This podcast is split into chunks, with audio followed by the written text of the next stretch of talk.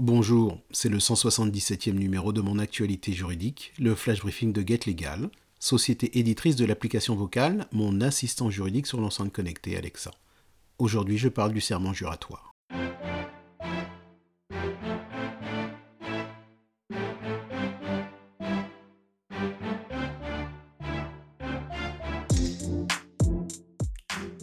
Je le jure. Peut-être avez-vous déjà prêté serment et donc dit cette formule avec la main droite levée après que le serment ait été lu.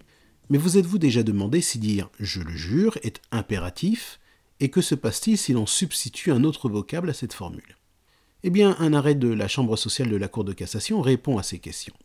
La situation était relativement simple.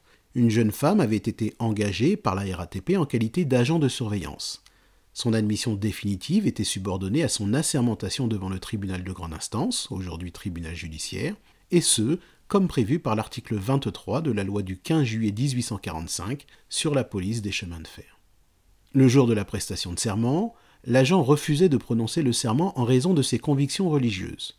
Étant de religion chrétienne, elle indiquait au président du tribunal qu'elle ne saurait dire Je le jure.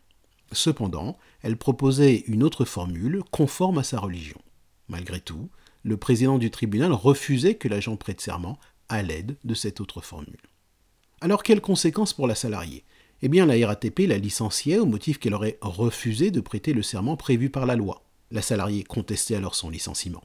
Appuyons sur avance rapide et disons que la Cour d'appel rejetait les demandes de la salariée au motif que la formule juratoire est dénuée de connotations religieuses et de toute référence à une autorité supérieure. Relevant ainsi que, lors du prononcé de la formule juratoire, celui qui prête serment n'appose pas la main droite sur la Bible ou un autre texte religieux, ni même sur la Constitution.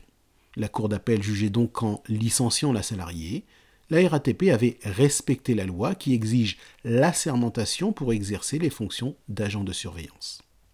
La salariée s'est donc pourvue en cassation, arguant que son licenciement était nul puisqu'il aurait été prononcé en raison de ses convictions religieuses.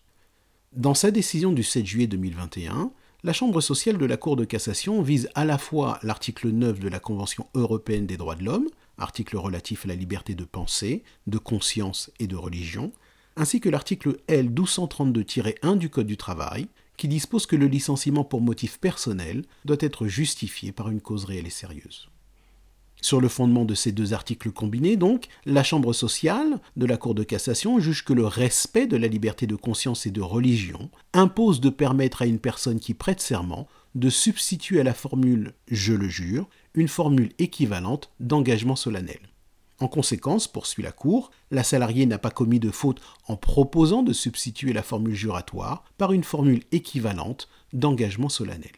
Toutefois, la Cour de cassation dit que le licenciement de la salariée était sans cause réelle et sérieuse, et pas nul. C'est-à-dire que la Cour considère que la RATP n'a pas prononcé le licenciement de la salariée en raison des convictions religieuses de cette dernière. Au contraire, la Cour relève que le licenciement de la salariée était motivé par l'appréciation erronée de la RATP selon laquelle la proposition faite par la salariée de prononcer une formule équivalente d'engagement solennel équivalait à un refus de prêter serment et que l'absence d'assermentation qui en découlait justifiait le licenciement. Cette appréciation erronée rendait donc le licenciement de la salariée sans cause réelle et sérieuse. C'est la fin de ce flash briefing. Excellente journée.